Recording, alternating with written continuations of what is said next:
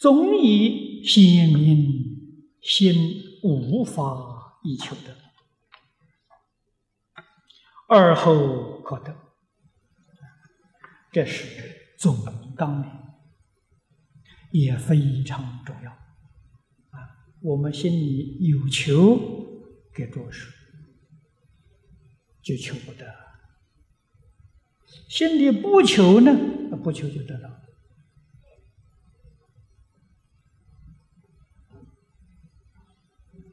我们凡夫心里头都有求，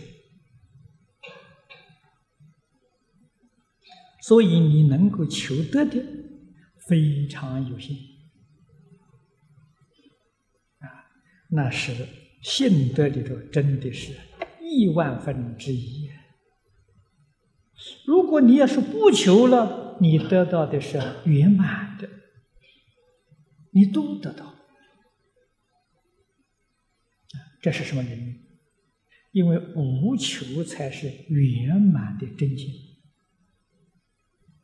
我今天用真诚心来求，用清净心来求，你的真诚跟清净都不圆满。啊，为什么不圆满呢？因为你心里头有个真诚，有个清净，有个清净就不清净了啊。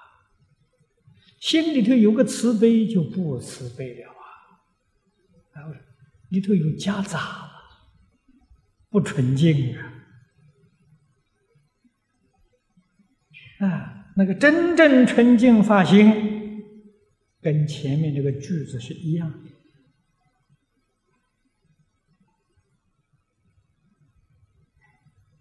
啊，你说发慈悲心，发而无法。